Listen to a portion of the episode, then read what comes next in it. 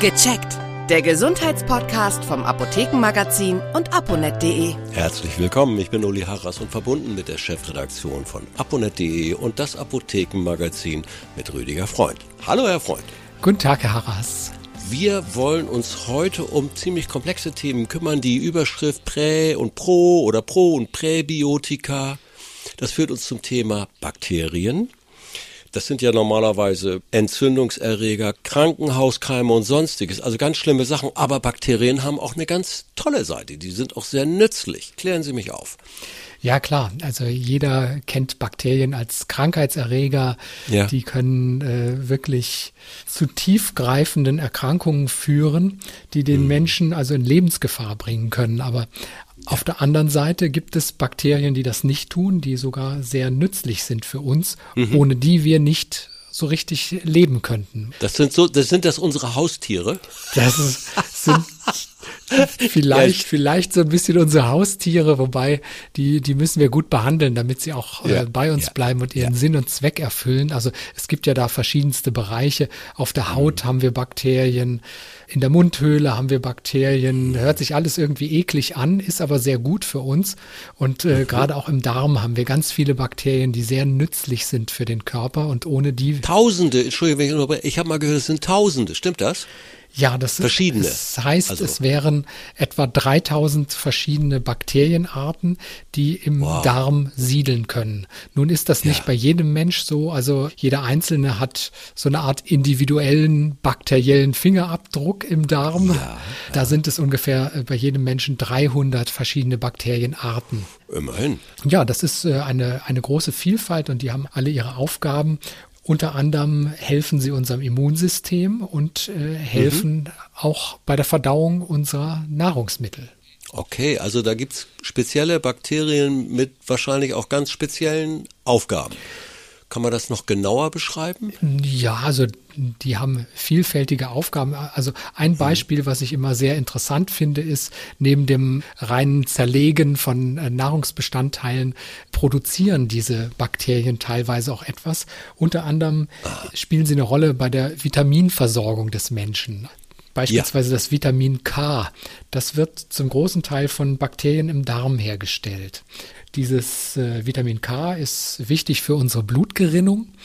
Da kann man dann auch herleiten, wenn beispielsweise dieses Darmmikrobiom durcheinander gekommen ist, dass das sogar mm. auch Auswirkungen auf die Blutgerinnung haben kann, wenn also diese Bakterien oh. in Mitleidenschaft gezogen werden, die mit dem Vitamin K in Zusammenhang stehen. Man kann die guten Bakterien im Darm also im Mikrobiom, das ist so, so nennt man das, ja. ne? Diese, diese Darm, Bakterienlandschaft oder wie ich das nennen soll.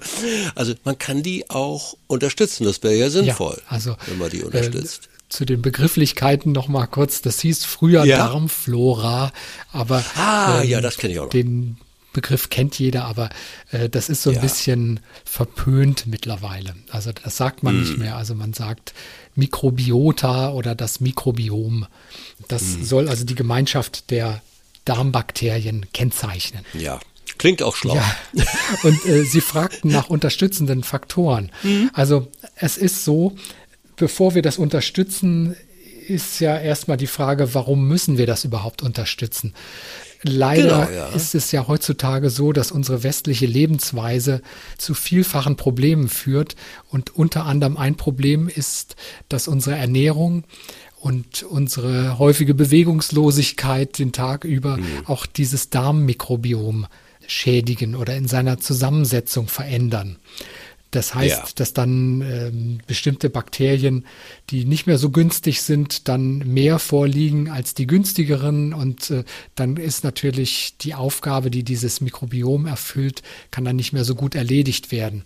Also es, es okay. liegt oftmals daran, dass unsere Ernährung nicht mehr so gut ist, dass äh, wir essen viel verarbeitete Lebensmittel und ja. ja, viel Fette, viel tierische Eiweiße. Ja. Also ja. das sind alles so Punkte, die dieses Darmmikrobiom verändern können. Also auch mhm. wenig Ballaststoffe. Das ist auch so ein Thema, mhm. was, was diesen mhm. Darmbakterien sehr zu schaffen macht. Denn mhm. auf der anderen Seite, wenn man jetzt guckt, was benötigen diese Bakterien, um gut zu gedeihen und um sich dort wohlzufühlen, dann kommt es immer wieder auf diese Ernährung mit vielen Ballaststoffen. Also Okay. Gemüse und Obst, alles, was man so in dieser Richtung kennt, was den Körper mit, mit Ballaststoffen versorgt, das nützt auch den Bakterien im Darm. Und wenn die sich da wohlfühlen, dann bleibt eben auch so eine Vielfalt dieser Bakterien erhalten. Ja, das Vollkornbrot nicht vergessen. Ganz genau, Vollkornbrot, Müsli.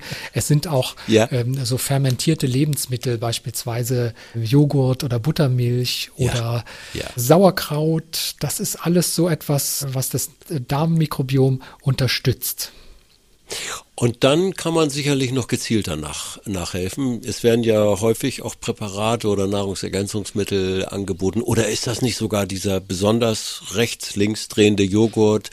Ähm, ich bin manchmal ein bisschen verwirrt. Hilft das oder ist das dran Glauben hilft? Das kommt darauf an. Es wird vielfach gesagt, dass, dass man unbedingt, wenn man ein Antibiotikum einnimmt, auch so ein Probiotikum dazu einnehmen sollte. Mm. Also dann, da mm. wird dann nicht von, vom Joghurt geredet mit Keimen, sondern richtig von Präparaten aus der Apotheke, die spezielle ähm, Keime in, in hoher Konzentration enthalten.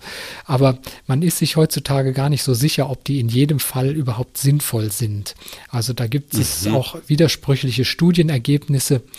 Auf jeden Fall tragen sie dazu bei, dass so ein bisschen seltener dieser Durchfall auftritt, der bei einer mhm. Antibiotikagabe eintreten kann, weil einfach diese Antibiotika ja. nicht unterscheiden zwischen den krankmachenden Bakterien und äh, zwischen den Darmkeimen. Also die ja. schädigen eben auch die, die Darmkeime und äh, da können dann Keime übrig bleiben, die vielleicht nicht ganz so gut sind für unsere Verdauung oder dadurch äh, verschiebt okay. sich da so ein bisschen das Gleichgewicht und es kann eben Durchfall ja. auftreten. Normalerweise ist es so, wenn man nach einer Antibiotikagabe sich wieder normal ernährt, regeneriert sich die äh, Darmmikrobiota auch von alleine mit der mhm. Zeit. Das dauert eine Weile, aber das, das mhm. passiert normalerweise. Ist es denn sinnvoll, dass ich äh, Nahrungsergänzungs- oder wie auch immer Zusatzstoffe grundsätzlich nehme? Hm, manchmal schadet es ja nichts, aber es hilft auch nichts oder manchmal ist es sogar hilfreich. Was Ja, grundsätzlich Sie? Äh, nehmen äh, würde ich jetzt nicht. Also ich denke, das mm. sollte man nur tun, wenn es tatsächlich auch einen Anlass gibt. Also Vitamine beim Vitaminmangel, Mineralstoffe beim Mineralstoffmangel. Also das ist dann ja. eher etwas, was auch in Absprache mit dem Arzt passiert.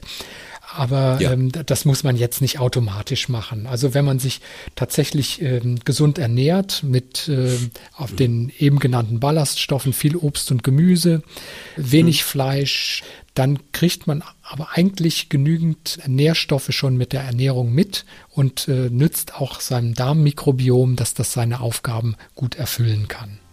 Und sogar mit Bewegung tun wir das. Also wie immer mh, hm, hoffen wir, dass wir einige von Ihnen, die uns zugehört haben, motivieren, hier so in die Richtung mehr Bewusstsein oder vielleicht Aktivität zu entwickeln. Herzlichen Dank.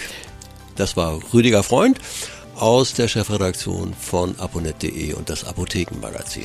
Ja, ich danke Ihnen. Tschüss, Herr Harras. Tschüss. Vielen Dank fürs Zuhören. Vergessen Sie nicht, unseren Podcast zu abonnieren. Und viele weitere Tipps und Informationen für Ihre Gesundheit lesen Sie online auf www.aponet.de und alle 14 Tage im Apothekenmagazin, das Sie kostenlos in Ihrer Apotheke bekommen. Bis nächste Woche zur neuen Folge von Gecheckt, der Gesundheitspodcast vom Apothekenmagazin und aponet.de.